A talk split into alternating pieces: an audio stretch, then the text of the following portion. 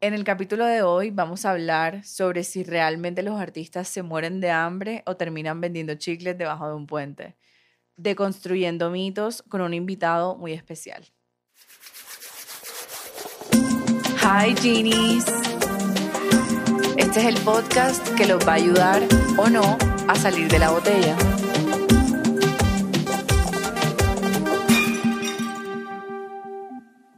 Buenas. Hoy tenemos un invitado súper especial.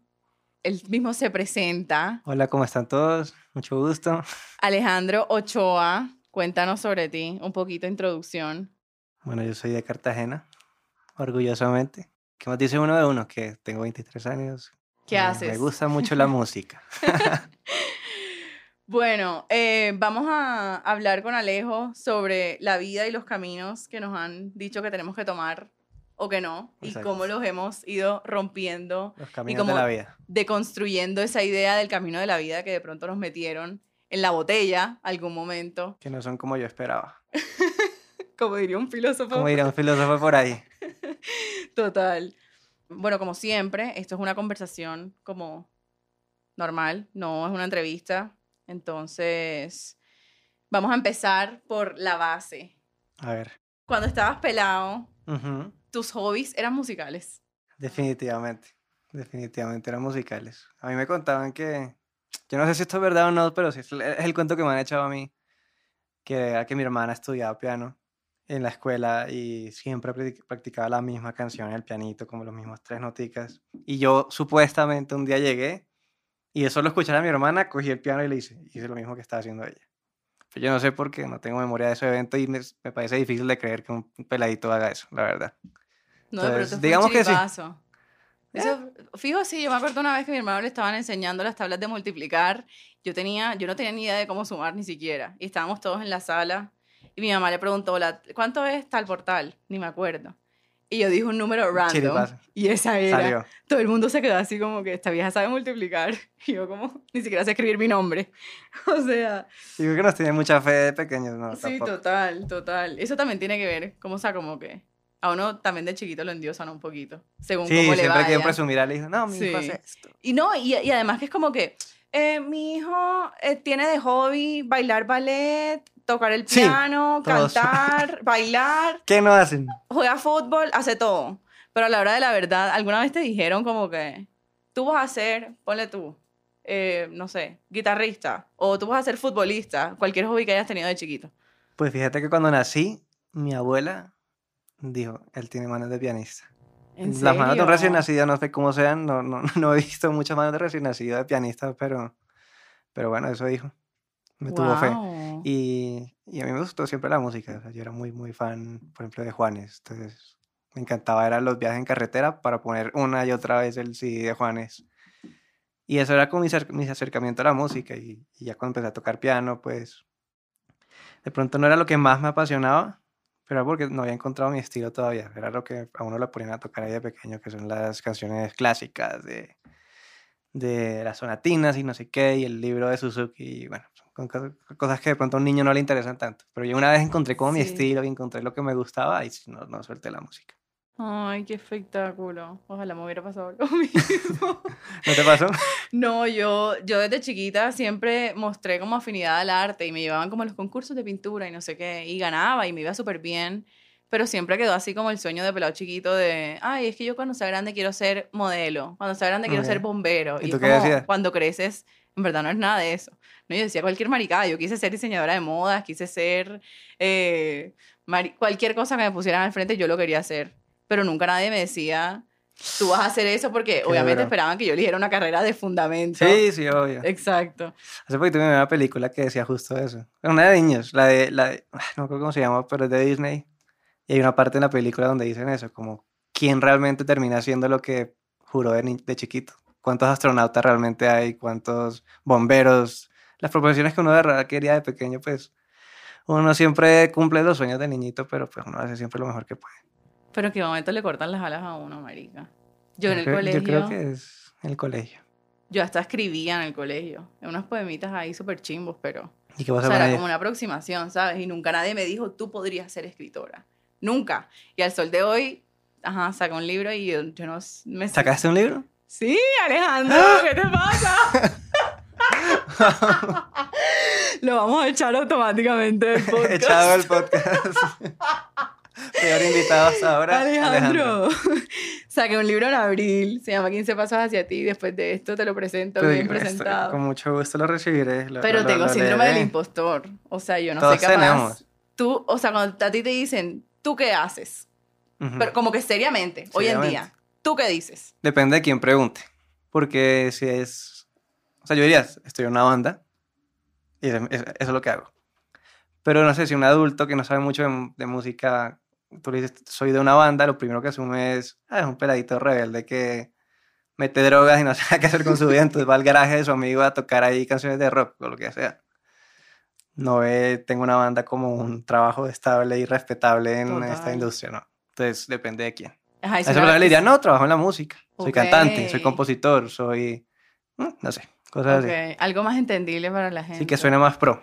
Ok, ok, ok. Sí, porque también o sea, con eso también siento que va ligado a la banda de peladitos, va ligado como al emprendimiento de Brownie del colegio. Sí, exacto. o sea, si, si cualquiera de los emprendimientos que yo tuve cuando estaba en el colegio me los hubieran promovido, no joda, yo tendría un imperio ahora mismo de chokers. Yo vendía chokers. Ah, pero emprendedora, por lo menos eran brownies, las clásicas galletitas. No, no, no, yo hacía maricadas, pero nunca nadie me dijo, tú podrías vivir de eso. Y maricadas. O sea, ¿cuántas marcas de collarcitos hay? ¿Cuántas marcas de ropa hay que pucha de la ¿Cuál es la diferencia? Eso también, seguramente en el colegio empezaron así, vendiendo. ¿Cuántas bandas? O sea, también. Yo creo que también depende de la pasión que uno le meta. De acuerdo, 100%. Sí. Bueno, siguiente tema, que tiene que ver con lo mismo en verdad. Cuando elegiste la carrera, ¿qué, o sea, ¿qué te dijeron las personas que tenían alrededor? Como que consejero del colegio, los profesores, los amigos, la familia. Bueno, por el lado de la familia, bien, la verdad, mi papá siempre en ese sentido ha sido muy... Tiene una mente abierta con respecto al tema. El, al principio le importaba mucho que me fuera en el colegio, pero luego se dio cuenta como, no, pues tengo muchos amigos que eran unas lacras en el colegio y terminó siendo muy exitosos, algo así. Y él siempre me dijo, tú sé lo que tú quieras, cualquier trabajo que sea, si quieres trabajar en un circo, y ser un payaso de circo que seas el mejor payaso de circo que existe en el mundo y dedícale toda tu pasión. A mí eso me llegó mucho y entonces en el tema de la música él nunca dudó, eso sí puedo decir con, con confianza. A él entró el miedo un poco, fue cuando le dije, voy a dejar la universidad. Ahí sí ya es como, bueno, pues ya es una carrera arriesgada de por sí. Ahora, vas, ahora vas a decir que vas a dejarla.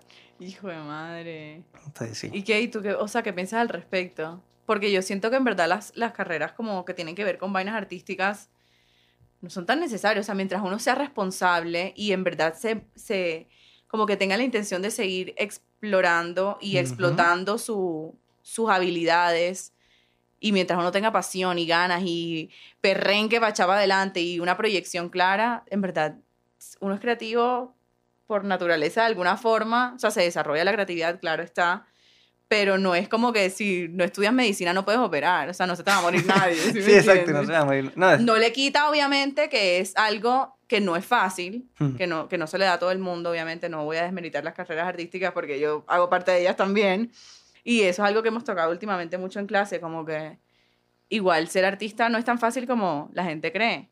O sea, todo el mundo cree que, ay, sí, es artista, entonces va a terminar, yo no sé, marica, inventándose un cuadrito y lo va a vender a Sí, las clásicas preguntas. o se va a morir de hambre. ¿Estudias arte? ¿Y qué más estudias? ¿O qué? ¿Cuál es tu carrera principal? O a mí me ¿estudias música? Entonces tocas todos los instrumentos. O sea, la gente no tiene ni idea de cómo funciona estudiar arte y tú, eres testigo de eso. Sí, 100%. Y, y siento que el mundo ha cambiado mucho también, ¿no? Y, y depende mucho de la carrera. Hoy en día te podría decir, ¿quieres ser doctor? Definitivamente termina tu carrera, por favor quieres ser artista, quieres ser músico, pues depende por, por qué entraste a la carrera y por qué estás saliendo de la carrera. Entraste, uno entra a la carrera de música es porque quiere aprender de música y le tiene una pasión muy grande al, tema.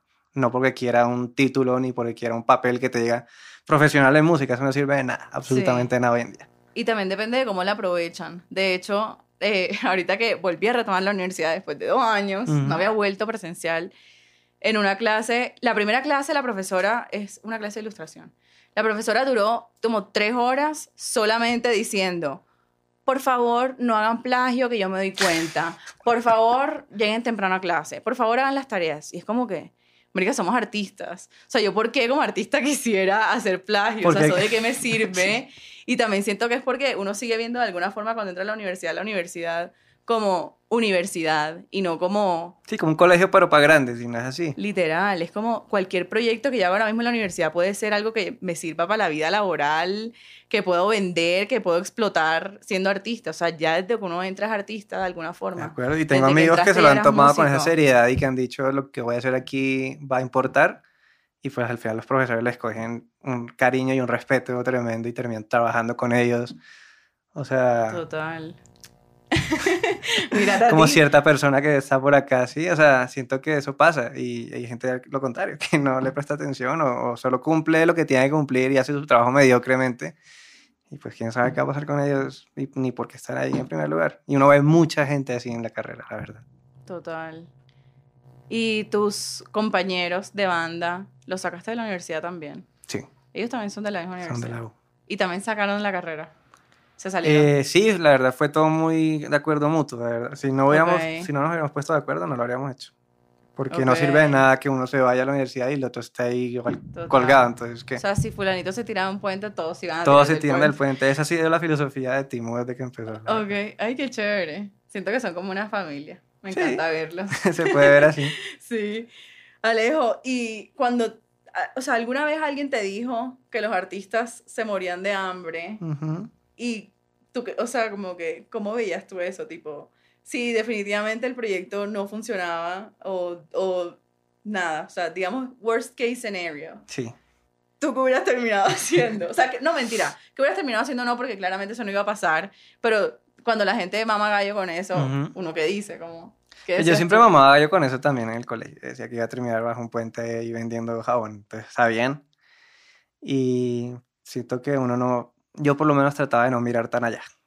O sea, uno tiene mil cosas por hacer y de hecho la, de, los, de los motivos más grandes que la gente tiene para no empezar un proyecto es que miran muy para adelante y dicen, no, se abruman, dicen, hay muchas cosas que hacer, no puedo, por dónde empiezo, tiene que ser esto perfecto, si no va a terminar acá y acá. Pero es mirar a lo que tienes en tus manos, lo que tienes a tu alcance en este preciso momento que puedes hacer y así el luego no funciona, pues tú verás qué haces. La verdad, ese no es mi plan. Mi plan era que el plan A funcione y el B es que el plan A funcione y si no funciona, pues ahí, ahí miro qué. Okay. Y creo que la gente que no tiene un plan B, la gente que al final termina, termina lográndola, la verdad. Porque no tienen otra opción. necesitan sobrevivir de esto, necesitan vivir en de verdad, esto. Eso me ha pasado. Como yo, pues hago doble carrera, yo estudio artes visuales y estudio arquitectura. Arquitectura siempre ha sido como el ancla y la lo seguro. Sí, la, la Y cuando yo, cuando yo dije, me voy a retirar de arquitectura, todo el mundo, ¿por qué? Ahí tienes que tal que. Y yo decía, es que yo no quiero un qué tal qué, porque a mí me va a ir bien. O sea, si, si yo hago las vainas con pasión y me esfuerzo y tal y lo saco, yo no tengo que tener un plan arquitectura, ¿sí me entiendes? Como que yo no voy a terminar poniendo lo que Además que piensa que estás en un mundo muy competitivo y muy amplio en el, en el arte. Y te vas a enfrentar con gente que sí puso el plan A y no tenía más y tenía que vivir de eso y tenía que lograrla sí o sí, pues obviamente la persona que tuvo la zona de confort siempre y tuvo su lado seguro y nunca se arriesgó lo suficiente, pues no puede que no tenga las mismas oportunidades ni las mismas opciones que tuvo la persona que sí se mandó de lleno al vacío a ver qué le ha pasado. Sí, además que uno porque se prepararía para el fracaso. Exacto, uno porque se prepararía para el fracaso. Yo nunca me voy a, yo, yo pensé también eso, yo dije, nunca me voy a sentir arrepentido de darle ni todo algo porque me apasionaba y era lo que me gustaba hacer. Entonces, si al final en tres años termino sin un peso, sin un trabajo y sin nada, pues yo no voy a arrepentirme porque me imaginaba mucho más el otro escenario. El que tal que me hubiera ido por la segura, un trabajo estable y el resto de mi vida preguntándome, oye, si lo hubieras intentado. No, y además que el éxito, ¿quién lo define? O sea, dentro de la botella la gente lo definiría como que... Dentro de la botella. como que plata, seguidores hoy en día, eh, no sé, cuántos conciertos puedes vender llenos o no. Pero en verdad, el éxito depende también de cómo lo vea uno. Y si tú estás feliz haciendo lo que sea y te ganas 10 mil pesos, tú vas a estar feliz con tus 10 mil pesos comiendo empanada en la esquina, o sea... Sí, vas a, estar, vas a ser la persona más feliz con esos 10 mil pesos. Literal. Que, una persona con 10 millones haciendo algo que no le gusta. Total. Em, bueno, otro tema que quería tocar, porque siento que es un poquito controversial con la música que haces y tus orígenes. Sí. Cuando la gente te dice que como eres costeño y haces música de o sea, música cachaca, como que ese estereotipo, cómo lo batallas, si lo batallas de alguna forma que no, o sea, como no tiene sentido tampoco si estamos rompiendo esos estereotipos con los que crecimos, pero siento que es algo que te deben repetir mucho. O sea, tú que le dices a la gente como, YOLO. YOLO. No, pues la verdad, yo siento que, que está bien encasillar, la gente necesita encasillar para entender algo, pero pues eso no te limita, ¿no? Yo, yo, yo en este momento hago pop, pop latino, pop urbano, tropipop, llámenlo como quieran en este momento. Pero toda mi vida yo crecí y me encantaba el rock. El rock no es costeño, no tiene nada que ver con Cartagena, me encantaba el metal progresivo, que menos tiene que ver con Cartagena. Entonces, y tú dirías, ¿ser el único costeño? No, hay una comunidad gigante de costeños que les encanta el rock, que son buenísimos. Los mejores músicos que yo he conocido en mi vida son costeños. Y lo repito siempre. I know them. ¿Los conoces? Entonces, siento que una cosa no te quita la otra. Tú puedes ser costeño y puedes ser artista visual. Aunque eso no es lo que el estereotipo te diga de ti, ¿no? Y así, yo de hecho siempre he combatido ese estereotipo porque me han dicho que soy la persona menos costeña por mi acento, porque por mis gustos, no me gusta el fútbol, no me gusta el suero costeño, no me ¿Cómo así Ahora sí cancelado el podcast. ¿Te gusta el patacón? Venga, me gusta el patacón, pero sin suero. Tío, me acabas de salvar. Acabas de salvar el podcast. El pataconcito sí, con un buen hogado. La próxima te invito a unos patacones. Acepto. Bueno, Alejo, últimamente me ha escrito mucha gente a preguntarme, o sea, como gente que está en el, último año de colegio, o que está viendo qué hacer con su vida, y siempre están como enfocados en temas creativos, temas artísticos, de pronto no tanto musicales, porque pues yo no tengo nada que ver con la música en verdad, pues aparte de que me guste. Que te gusta, todos tenemos algo que ver con la música. Sí, exacto. Oye, ¿sabes qué? Una vez, ah, tema aparte, vamos a poner un paréntesis aquí bien grande, yo antes no escuchaba música. ¿No escuchaba música? Cuando estaba en el colegio yo no escuchaba música, yo iba en silencio en el carro. Yo no entiendo a la gente, yo no, entiendo cómo vive la, la, vida esa gente. Era horrible, cuando eso me gustaba el palo de rosa. ¿Y eso qué es? Un color.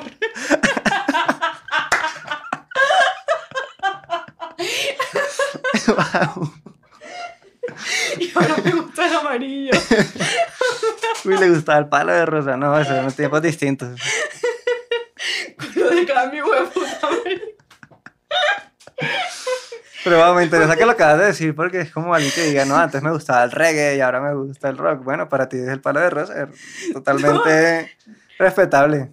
No, es que antes, o sea, es que el palo de rosa es todo calmado, como que mi cuarto era todo así rosadito, pinky, como sin ¿Así como tienes el suéter o no? No, no, rosadito así como este, pero más clarito. O sea, como casi nulo, como la... Ya saben los que están escuchando, como este, pero más clarito. Era...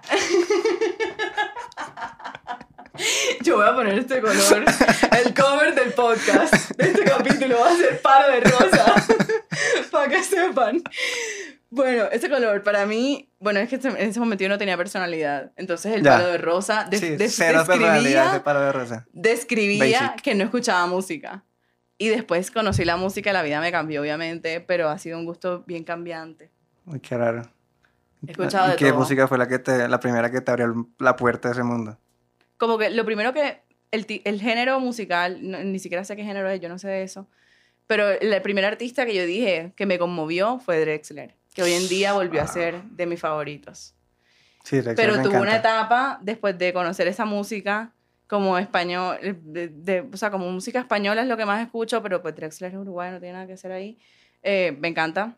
En todo caso, después de eso hice como una incursión musical por los diferentes tiempos. Escuché rock, escuché cualquier cosa, en verdad, porque esta gente musical me introdujo la música. Ya. Y escuchaba todo lo que ellos escuchaban. Y ya después me di cuenta que en verdad me, me gustaba Drexler y me gusta el canca y me gusta Ajá, esta música ya, ya, ya cogí la vibra por, por donde Sí, sí, sí. Sabina. Sabina. Soy más así, un poquito más lloraculo y romanticona, la verdad, de alguna forma, en español. Pues bueno, buen, buen mundo para meterte, la verdad. Me gusta, me gusta mucho la música española, me gusta mucho el can, que es buenísimo. mi canción favorita se llama Para Quedarte. Sí, Para Quedarte. Amo. Esa canción no me la puede dedicar nadie. ¿Por qué? Es, es mi canción favorita, nadie me la puede dedicar, esa canción se la voy a dedicar yo a la persona con la que me case. La tierra reservada. estemos así, es que ni siquiera cuando me proponga matrimonio, no. no. Tenemos que estar parados así y el man tiene que decir sí. Cuando digas sí acepto, ahí le digo en el, oído, hey, te dedico para quedarte. O sea, si tienes novio en este momento y el man estoy enamorado de ti, te manda esa canción, tú dices, no. Lo mato. No. lo mato. Devuélvetela. Yo, borro el mensaje. Borro el mensaje. no lo permito. No lo permito, marica. Qué falta de respeto. Además que lo digo en todas partes. O sea, en el libro creo que puse una playlist en la que esa canción está y dice, esas canciones no me las dediquen. Y ahora lo estoy diciendo aquí otra vez, esta canción es indedicable. Indedicable. Pues sí, bueno, ese fue un paréntesis, muy largo. Volviendo a la, gente, a la gente que está tratando de elegir su futuro y lo que quiere hacer con la vida, ¿qué le dirías? Ahora tú que estás exitoso y logrando el sueño. ¿Qué les diría a, esa gente? No, pues, pues, a mí lo que más me sirvió, lo que me dijeron, es lo que menos quería escuchar. Yo quería escuchar un, mira, esta es la forma de lograrlo, este hack. En cinco minutos tu vida va a cambiar y no sé qué, y si te meten a esta playlist vas a hacer así, y si... No. Lo, lo único que me sirvió de todo lo que me dijeron fue, tienes que trabajar muy duro. Y todo el mundo es como, ya sé, ya sé que tengo que trabajar duro, pero es que no entienden lo duro que tienen que trabajar. O sea, tienen que trabajar, tiene que ser su prioridad número uno en la vida, así de duro. Si quieren de verdad que se cumpla. Nada puede estar por encima. Tu vida social puede tener un descanso mientras de verdad la estás haciendo. Tu vida amorosa puede tener un descanso, pero esto no. Porque, porque la gente que tiene pasión y que le da todo ahí con disciplina y que, y que trabaja los días que no quiere trabajar, es la gente que, que, está haciendo esa diferencia y que está marcando el paso. Entonces, yo apenas comencé y me junté con gente creativa que estaba dándola toda, toda, toda reuniones de tres horas para discutir regalías de una canción que no teníamos ni un poquito de fe que saliera. Ahí fue donde me di cuenta que lo estábamos haciendo bien. ¡Ay, qué hermoso! Voy a llorar. No me hagas reír, Alejandro, que estoy en serio. Pero no llores tampoco, ¿cómo No, no voy a llorar, solamente que me está dando esa vaina a mí misma. Yo pidiendo el ¿Ah, consejo para la gente que está eligiendo sus vidas y es como que, ¿qué estoy haciendo con mi vida? Sí, definitivamente toca trabajar con los días, marica. Están llorando acá. Detrás de escenas están llorando. Bueno, ven acá, ¿y cómo se llama la última canción?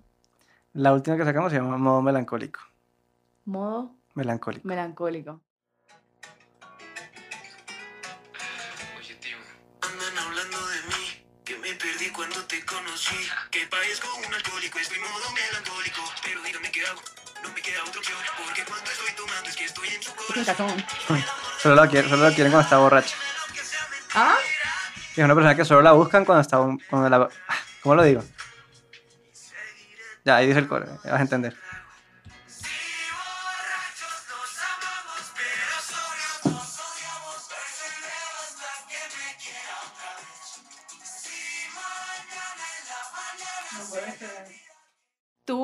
Tú, también escribes todo. ¿Y de dónde sacan y componemos y producimos. Pues esta en particular, Ajá. no, solo un día cogí la guitarra y estábamos ahí y, y salió. Oigan. La metodología creativa. Sentarse. esa explicación? Salió. Es que hay canciones que uno las piensa y hay canciones que salen solas. Como que de verdad suena, suena como poético, pero no, salió como que no es la canción que uno quería hacer en el momento, porque uno decía, ponle tú, ah, necesitamos una canción rumbera para rumbas que sea con beat. es lo que necesitamos en este momento. Pero ese día no, no nos fluía hacer algo así. Y solo cogí la guitarra y salió ese riffcito de guitarra. Y de repente se nos ocurrió una melodía con ese riffcito. Y la melodía vino acompañada con una letra como si ya estuviera hecha. Como si uno solo lo agarrara ahí del aire, uh, ahí está. Pero no siempre llega así. No siempre llega así. Eso es cuando llega la inspiración y cuando no llega. Cuando no llega, solo nos sentamos y hacemos mala, mala música.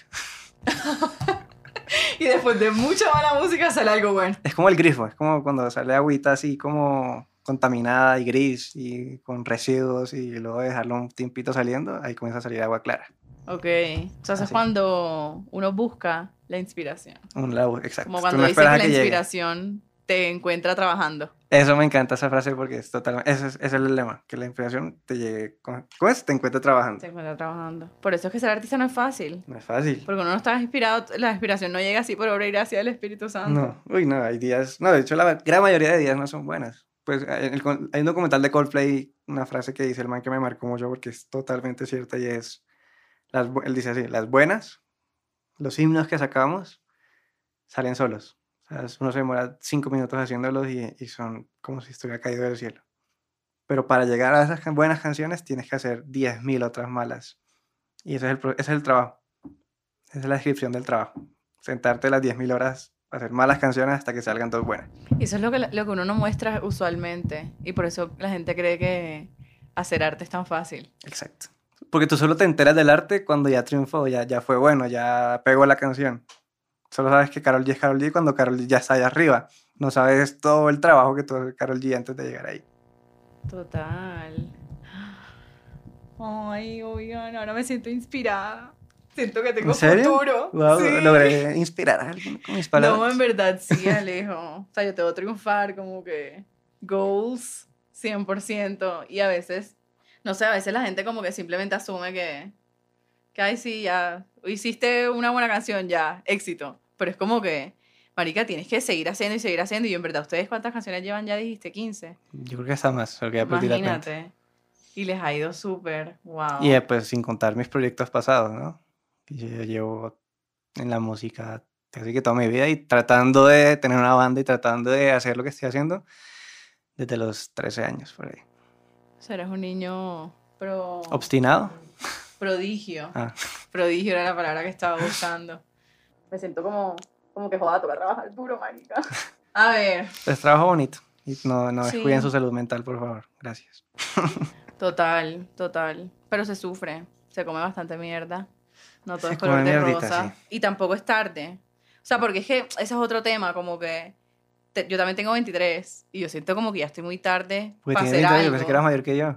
Ay, creo que ya, vieja. Creo que ya, tenía, ya me tenía esta conversación en la Javeriana, pero se me había olvidado. Lo que iba a decir es que usualmente también otra de las vainas que a uno le dicen es que lo está dejando el tren para cualquier cosa. O sea, yo en mi camino de la vida ya debería haber estado graduada y ya mis amigas están empezando a graduar y sí, puedo haber trabajado lo que sea en los últimos dos años, pero igual, entre comillas, me está dejando el tren y ya tengo aquí mi mamá en la nuca como que gradúate, gradúate, gradúate, ¿cuándo te vas a graduar?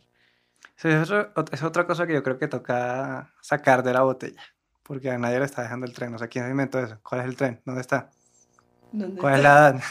¿Cuál es la edad en la que te tienes que graduar o qué? ¿Cuál es la edad en la que te tienes que casar y si no lo haces, qué pasa o qué?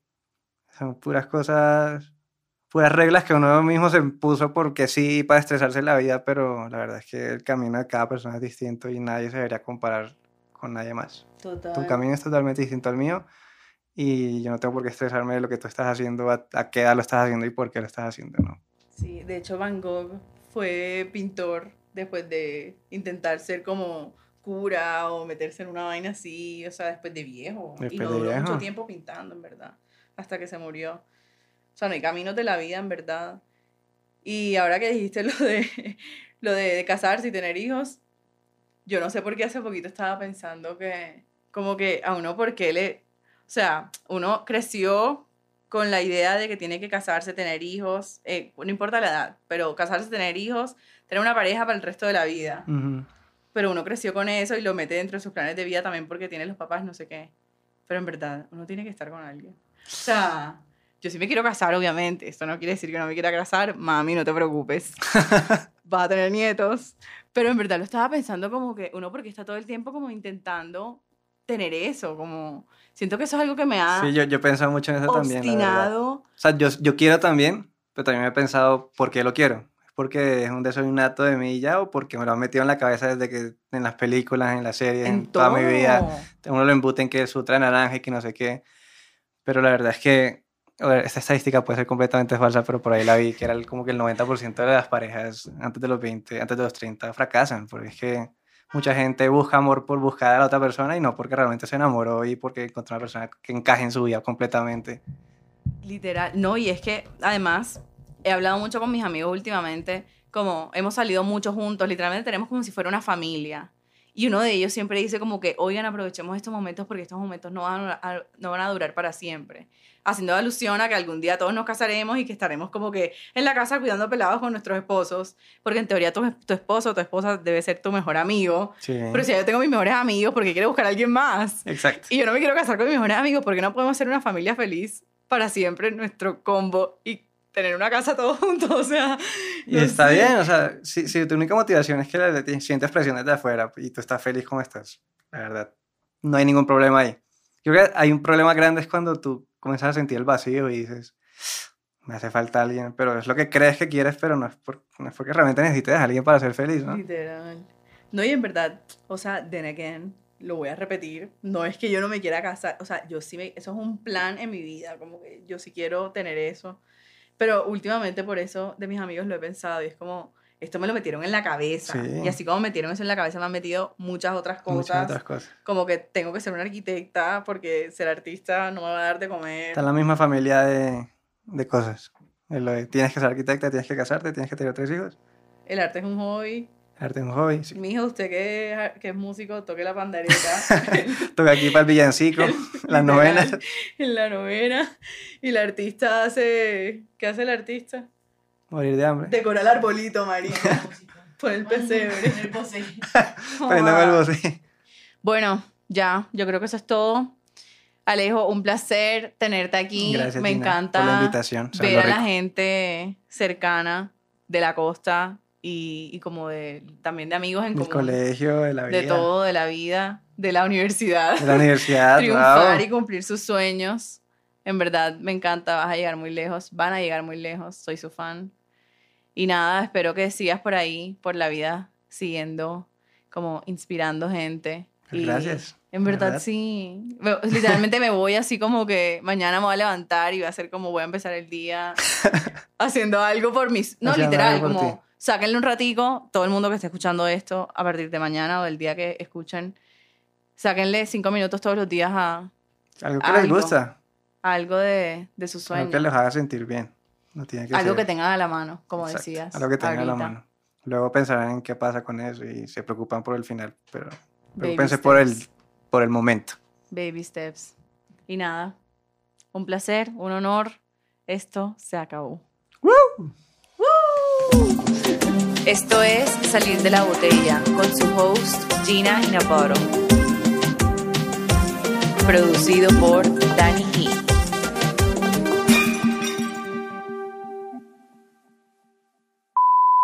Oye, esto va a estar como en Spotify.